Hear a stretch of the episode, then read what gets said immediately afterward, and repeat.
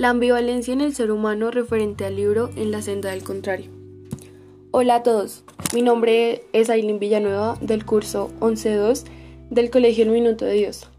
Les quiero dar la bienvenida a mi podcast, donde hablaré de la ambivalencia en la esencia del ser humano referente al libro En la senda del contrario del escritor Martín Blasco.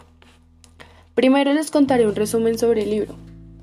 Farouk recorre el camino. No recuerda desde cuándo ni tampoco sabe bien por qué.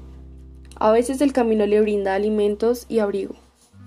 Él los acepta agradecido, pero un día, en el que el hambre se vuelve intolerable, Farouk se detiene en una ciudad igual a cualquier otra. Allí reina un hombre que, encerrado en una torre, controla el destino de un pueblo oprimido. Camino y torre, mar y cielo. Todos somos el reflejo de un otro, incluso a veces de nuestro propio enemigo. La ambivalencia es un estado de tener simultáneamente en conflicto sentimientos hacia una persona u objeto.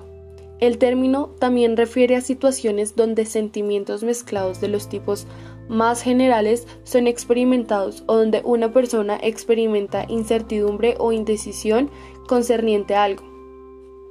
Ya teniendo una idea de lo ocurrido en el libro y sobre qué es la ambivalencia, Podemos dar un ejemplo a todos mis oyentes sobre la ambivalencia reflejada en la vida de Farouk, la cual está basada en contrarios.